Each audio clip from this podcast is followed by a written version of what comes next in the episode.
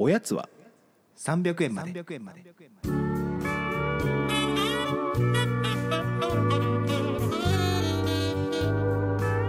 この番組は東京都在住サラリーマンの正木と義安が決して常軌を逸することのない日常を語り尽くすポッドキャストです。こんばんは、まさきです。こんばんはおぎやんです。どうもです。どうも先週ですね私本当にめちゃくちゃ風邪をひいてまして。あんまそういう話なかったでしょ？ここ1年2年。なかったんじゃないかと思うんですけど。まあ、確か、おぎやさんも体調崩してるイメージない。あでもあったかな？まあ分かんないけど。まあでも結構がっつり。うん。先週ちょうど仕事が一瞬落ち着いたのね、うん。あ落ち着いたと思って今週ちょっとゆったりなんか仕事終わりに映画館行ったりとかそういううん。文化的な活動できるわうん。と思ったらほんとゆゆったりし始めたタイミングから熱出てでもうなんか喉がイガイガしてるみたいな、ちょっとコロナを疑うじゃないですか。でもう在そこから在宅に切り替えもう火曜日ぐらいからもう在宅に切り替えて、うん。で病院行ってまあ PCR 受けたらまあ陰性だとはいはいはい。今もう風邪増え風邪もコロナもまあまだね結構増えてるから結構内科とかで熱ある人ととかだともう裏口から入れみたいな感じになるわけですよもう今そんな感じなの？時間をちゃんとまあ病院によるかもしれないけどへいまだにやっぱそのコロナ対応っていうか。あ今日はもうその熱のある方のあの受診は受け付けておりませんみたいなこととかそんなのもあるんだ。そうそうそうでなんかまあ近いところで行ってで薬処方してもらうじゃないですか。うん。処方箋もらって。そしたら今その咳止めがもう全国的に不足してると。へ薬局3軒うん。たらい回し。え。ないっつって。で、まあ、やっと手に入れて。うん。で2日ぐらい飲んだんですけど全く治らなくて。うん。でそこで気づいたんだよね。そのそのお医者さんいやまあいい人なんだけどそこに行って治ったことが一度もないのあ、やぶ医者なんですね。や,、まあ、やぶっていうかなんか処方が甘いのかうん。過去3回ぐらいそこ行ってるんだけど、うんそこに行くたびにセカンドオピニオンに頼ってるのよ毎回へえ。違う病院に行くっていうでして違う病院そこでに行くといいんだ。そう別の薬が処方されてそれが効くっていう なるほど。なんかその受付が態度悪いとか先生がすごい高圧的だとかさそういうのもあるけどさうん。もうぶそこら辺オールクリアなんだけどとにかく薬が効かないっていうそこが処方する薬 それ致命的でしょ。いや本当に致命的で そうとなんかふ薬もらって2日目ぐらいであ気づいてあこの病院それだったわみたいなもうん。うしばらく行ってなかったからさ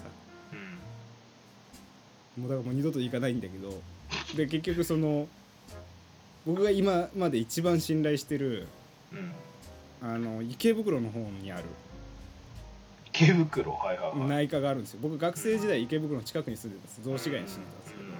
そこから行ける内科があって。でまあそこが何がいいかって西洋医学の薬はもちろんなんだけど漢方も処方してくれるのね、なんかそれ聞いたことあるな。はいはいはい。そう合わせ合わせで処方してくれてしかも何だったらあのなんていうのかもう1週間、まあ、2週間ぐらいバンって出してくれて余ったら次似たような症状出た時にこれ飲めばすぐ治りますみたいな。あと語りかけも強いの。うん。あこれでもうあのしっかり治していくんで。みたいな。あのもう信頼もうなんていうのかな。安心できるのね。そうう。そうそうそう。でそれを求めてまうん。また行きました池う袋うん。でまあ院長変わってたんだけどほでもそのスタイルは変わってなくて ストローのスタイル検証されてんだ。そうけちゃんと継承されてて。あお約束の漢方もちゃんと出てありがたい漢方と思って。うん。でそれ飲んだらやっぱ次の日にはもう咳が。止まる。かなりもう収まって。い素晴らしいね。やなんか風邪ごときと思うけどやっぱなんかちょっとしたことで違うんだよな。なんだろうね。不思議なんだけどね逆におぎやんさんの体質に漢方がマッチしてる説ある。あまあそれはある。あとなんていうの？結構この季節季節の移り変わりに、あのなんかまあもともと小さい頃喘息持ちだったから咳がなんか止まんなくなったりすること結構あって、そこにすごい自分マッチしてるのは確かにある。だもうなんかいくらどこかに遠くに引っ越してももう池袋に行くしかないっていう気持ちになってる今そうなんだ。まあかなんか自分の今この辺なんだけどいい病院そこいないかって紹介してもらうからね。まあそうだね。でもなんかさ大体それをやるのって別に元気な時にやらないじゃないですか。まあもちろんそう。しんどい時に。うん。で一回やっぱそのやぶ医者っていうかうん。引いちゃってるからまたここ行って23日無駄にするんだったらもう頭から池袋行っちゃった方が早いなっていう気持ちにはなるよね。えでも絶対そうだよね。うんその1回のそのさまあ行く辛さはあるけどそれで1日2日早く改善できんならまあ間違いなくそっちですうんもう自分に合ってるって分かってしまうとね。そう。いやだから初めてなんか自分で意識した。あこれもうかかりつけ医だって思って。あるそうかかりつけ医。いやかかり僕はなんかもう内科に関しては地元の近いなんかもうもはやここしかないみたいなとこがあったんでああなるほど。そこ行ってましたね小林内科っていう。ああちゃんと名前も出していただいて。いや別に小林内科なんて世の中に無数にあるからまあいいな まあまあ確かに。でもそこでしたね。だから別になんかそこがいい悪いというよりかは、うん。そこの世界しか知らなかったまあいろいろ行くとねいろいろ結果に差が出るからね。どっちかというとあれじゃない？内科ってあんまり差が出ない僕はイメージがあって。ちょっとこれそうなんだよ。本来出偏見ないよ。ね偏見ですけどどっちかというとみんなが気にするのって歯医者とかさなんあかー眼科とかね。眼科とかさそっちじゃない？なんかその親知らず抜くのがうまいとかさ。みんなそれはめちゃめちゃ気にしてるでしょ歯医者ってさなんであんな診断分かれるんだろう。虫歯がありますって言ってもう削るって決める人と、まあ、これぐらいなら大丈夫なんでちゃんとしてください。あのああの日々のブラッシングをちゃんとくらいでうん。収めるところとか。かと思ったらめちゃくちゃ虫歯が進行しててもう神経抜きますみたいな話になったりとか。ほん。と結構ピンピンキリすぎるね歯医者は。歯医者そういうブブレが出るような部位が体にあるのも面白いっすよね。まあだから難しいんだろうね。見えないのかなやっぱ。うん。が削ってみないと分かんないっていう。ねレントゲンとかまあまあ撮ってもまあそうだな。だってそうそうじゃない？だって結局レントゲンだって取っても病院によってこれは大丈夫ですって言われてそれでも体調おかしくて別の病院行ったらやっぱダメでしたとかもあるわけだからさ。うんうんうんうん結局やっぱそのいいお医者さんを知るっていうのも自分に医療関係者がいないと無理じゃないまああとなんかじ人脈でさあるじゃん。なんか。いやいやそうそうそうだから結局そういうところで引き寄せないと医者に関してはウェブの口コミだけじゃやっぱ到底無理。わかんない。本当にあの Google のあの星とか本当によくわかんない。到底無理っすよね。で大体 Google の星低いしね。どのお医者さんも。やっぱちょっとねネガティブな状態で行く場所だからうん。みんな不不満が。まあそうですよね。だからやっぱそれそれもね格差を感じるよな。感じる。だからそのこの病院を知り知れることみたいなことの格差はやっぱあるよね。うん。生態とかもそうだけどさ。何でもそうだ。そういうツイッターアカウント作ればめっちゃバズりそうだあるんじゃいやでもなんかみんなが行くと困るわけじゃん結局。け どいやいやまあね。いやだからみんなオープンにしないんでしょ。しないよね。だから2時間待ちとか嫌だもんだって病院行って。いやですよ。だからこの先生のこれはやばいみたいな。いい口コミ。良質な良質な医療情報をそれだけ精通してるっていうのもすごいけどね。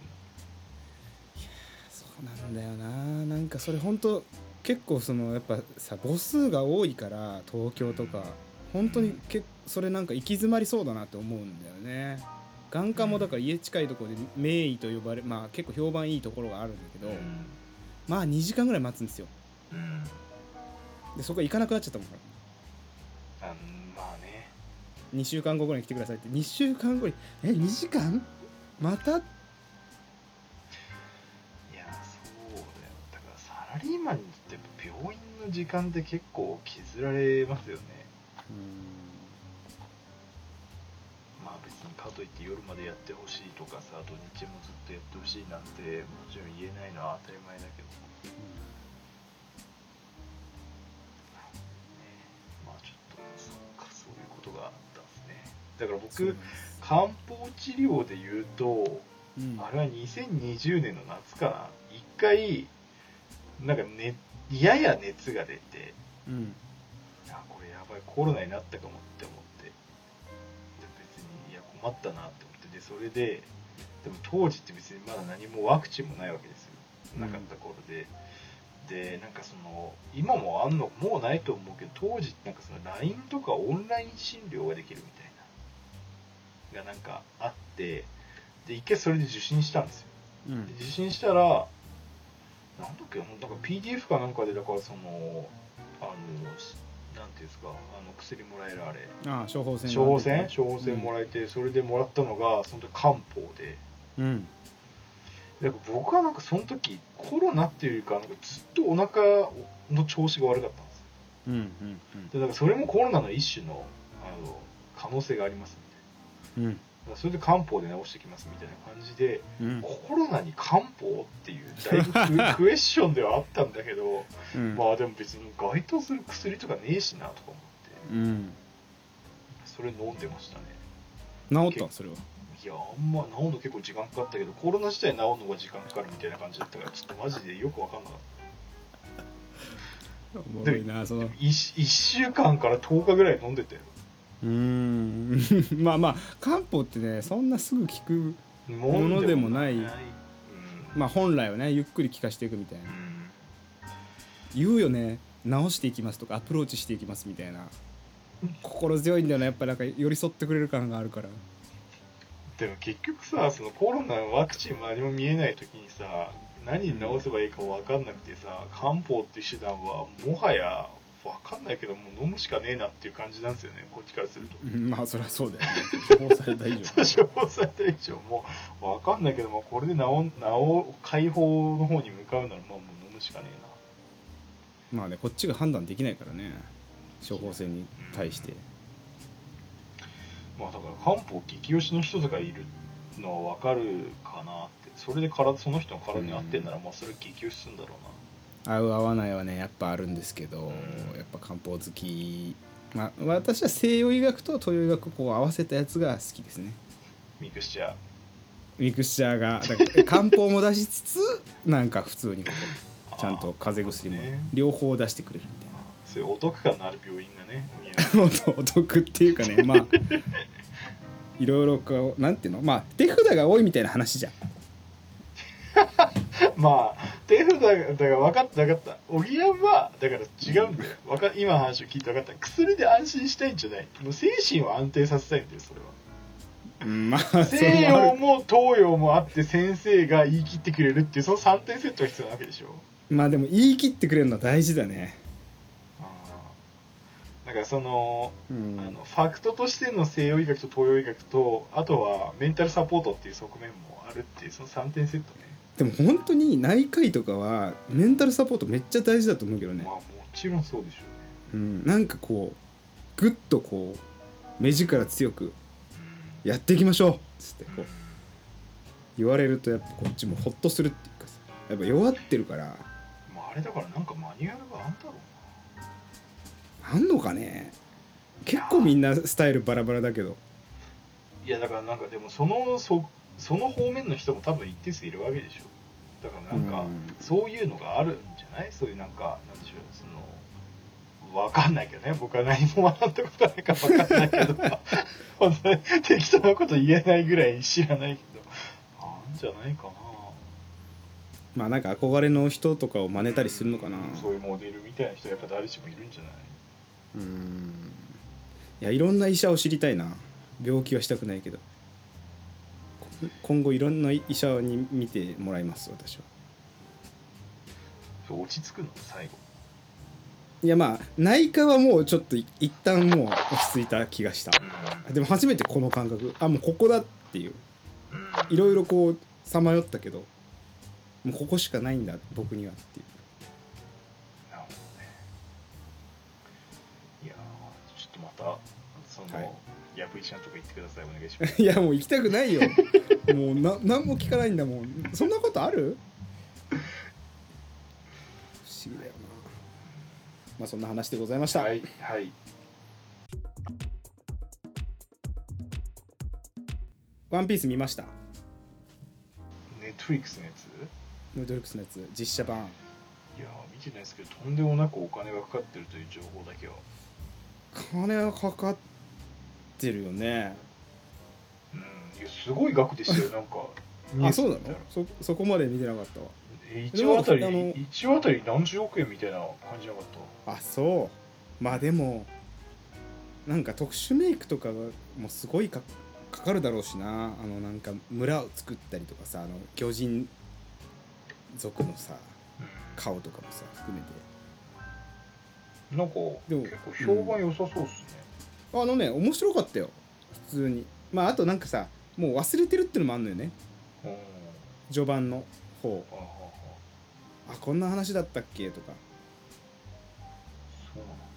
あとその実写化のさいろんな制約の中でどう成立させるかみたいなところの解放をあこうやるかみたいな。まずまあルフィっていうキャラクターをどう描くかみたいなのって結構さ難しいだろうなってすげえ思うわけよ。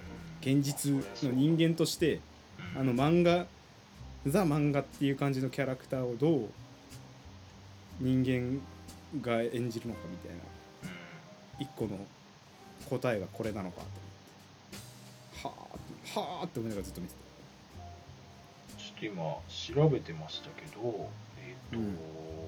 1話あたり約25億円。たすげえな。8話全話で、えーまあ、200億円ぐらいすごいね。200億ですよ。200億？やば。そんなかかるんだ。まあでもそれこそさあのー海賊船？ゴーイングメリー号とか再現度もめっちゃ高いし。うあれ丸々作ってんのかなとか思ったけどね。んいやそういうことなんじゃない？すごいよなセットの。金ネッけトフリックスはセットの金のかけ方がすごいですよね本当になんだっけあのなんちゃらのアリス。方あ今の国のアリス。あれもすごいあれもすごいお金かかってるでしょ。お金もかかってるでしょ。クオリティはちょっと明言しないですけど。明言してたよ。君は。君明言してたよ。そうだね。いやでもなんかすごいな。でもなんかさ「ワンピースってやっぱこの規模感がすごいなって思ったのはさあのナミ役の人？うん、うん、エミリー・ラッドさんだったか。な女性。へでなんかまあ結構今回出てた人のインスタとかを見てたわけですよ。ーうん。出演者の。うん。でやったら4年前ぐらい多分この話決まる前にうん。もうすでに「ワンピースのナミのうん。あのなんかね画像かなんか上げてるわけですよ。うん。でなんかコメントあってうん。でもみんなめっちゃ驚いてるわけ。もう4年前にもうすでにみたいなある程度ってこと？そうもともとアニメ好き日本のアニメとかめっちゃ見てて。だからある程度だからなんか全く造形がない人が選ばれてるわけじゃないんだろうなっていうのを思った。演技ができるだけとかじゃなくて。ね。そうある程度やっぱこうな波合いみたいなものが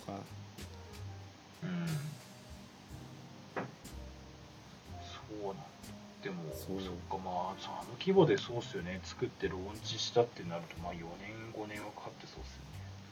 でもだからそれでも多分ねそそれは選ばれる前だったっぽいよ。その画像を投稿してだから本当に夢が叶ったみたいなニュアンスで投稿してましたよね。へそう。あと真剣佑ね。え真剣佑ってなんかそんなにもう売れっ子なんですねなんかさ見てたら海外の映画の主主役とかややってますよね。そんなことやってるんですか？海外の映画じゃないわ。あれはあれだ。えっ、とセ「セイント・セイヤ」か。おお「セイント・セイヤ」がでもなんかハリハリウッド版でしょ？あれ多分。ゾディアックなんとかみたいな感じのうん映画だった気がするでもやっぱね安心感。真剣佑の英語の安心感っていうかまあ当たり前なんだけど さね。いいやでもあんまりいなかったじゃないですか今まで日本の俳優さんでそんなに。まあねまあ確かに。そういう確かにね男性の俳優でそういうワールドワイドに行けるっていう人はあんまりね少ないからね。でそれこそヤマピーがえっとね Hulu で出てたその海外ドラマがあるわけよ。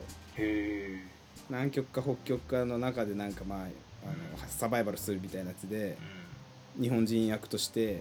英語喋ってんだけど雲泥の差だよね。やっぱやっぱ真剣佑のもうネイティブ英語もうすごいなとまあでもヤマピーは頑張ってる方じゃない？いやいやめちゃゃめっちゃ頑張ってる。めっちゃ頑張ってる。別にヤマピーをなんまあまあのヤマピーどこというかねマッキーユーはもうだって育ちとかそういうのも含めてさ。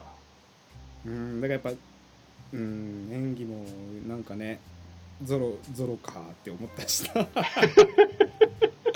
何の感想や。いやでもこれまあアニメ実写化の流れどこまで高評価なんだろうなって次はあれでしょ？えなんだっけ、うん。あのあ次もあんの？なんか別のやつ。ハンターハンターじゃなくて次なんだっけ？ハンターハンター。なんかあるよね。ハンターハンターこそそのめちゃくちゃ金かけてやってほしいけどね。あ違うわ。悠々白書だ悠々白書の実写がネットフリックスかな。なんかさあネットフリックスなんだ。うんそれも。ねそれは全員日本人で普通にやるから多分まあ日本向けなんでしょうけもうね海外でやってほしい。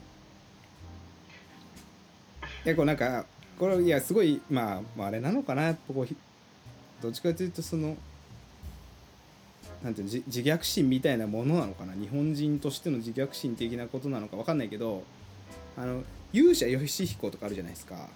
どはいはい。ああいう感じになりそうで嫌なんだよね。なんかそのいわゆるこうちょっとファンタジックな日本の漫画を日本の中で実写化した時に銀玉とかさなんかああいうちょっとコメディまあでもなまあ大西でもなんかまあチャッチくなる。こんなもんでしこんなもんでしょっていうふうにみんな思ってんじゃない？だって実写版になってものすごい良かったものて相当少ないんじゃない？正直。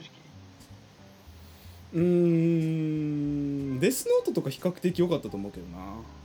ああだからあれとかもだってお金かけてるでしょ？デスノートもそうだし。いやデスノートはまあそもそもがサスペンスっていうか。うん。まあストーリーもあるよね、そうそう。だからなんか再現しやすいしあの死神すさえ再現できれば。うんなんていうそれなりに表現できるものだけど。あれとかも面白かったじゃないですか僕らの世代でいうと20世紀少年とかさ。あれあ面も白かったね。相相当なお金かけてただろうけど3部作小池栄子がが怖いやつね。小池栄子が怖いや結構まあ全体的にこうまあでも俺20世紀少年は漫画の方がやっぱり怖みがあったけどな。なんか好きだったけつど。あいやいやまあまあまあ。いやそれはあるにしても、まあ、実写に化してクオリティはまあ担保されてたんじゃないっていう、なるね。うん、いやライアーゲームだな。あライアーゲームとかさなんかああの時代の実写は結構なんかうまくいってるイメージなんだよな。まあそういうものしか僕は見てないだけかもしれないけど。なんかなんかこ個人的に思うなんかまだなぜ日本でやってほしくないかというかデフォルメの仕方がへ下手くそというかデフォルメしないっていうかうん。今回「ワンピースでウソップの花は長くないわけですよ。うん。そういうの結構さ変にこう特殊メイクとかで長くしまあわかる。しなくていいよって思うのをちゃんとしてないからうん。ある程度こうなんていうの役者の地のを生かすというかうん。そういう差しなんか抜き差しみたいのがすごいに日本ものすごい忠実にやろうとしすぎちゃうのは嫌なんだよななんか。あの改善か完全再現こそぜっていうね。そうだからなんかその主人公がピンクの髪の色だから絶対ピンクで出てくるみたいなさいやもうピンクじゃなくてもよくないかっていうそのまあまああまりにもねトレードマークだったら仕方ないんだけどさそんなやついねえだろみたいなその感情移入が全くできないっていうかそう思っちゃうまあだからそれはねやっぱしょう、まあ、切り替えてね見ていければいいよね。僕のマインドの方をちょっと切り替えてね、まあ、そうですねすいませんなんか。すいません。いやいやいや。だからまあ実習で成功するって僕めっちゃ難しいと思ういや難しい本当難しい。いやものすごい努力されてるっていうのはね分かった前提であえて言いますけどね。申し訳ない。ですいや別に謝らせるための話じゃなかったんだけど。いやまあちょっとぜひじゃああのワンピースはい見見てください、ます見ます。はい。感想をお聞かせてください。そうです。ねはい。では今週はおぎやメインの回でした。あはい。ありがとうございました。おやすみなさい。おやすみなさい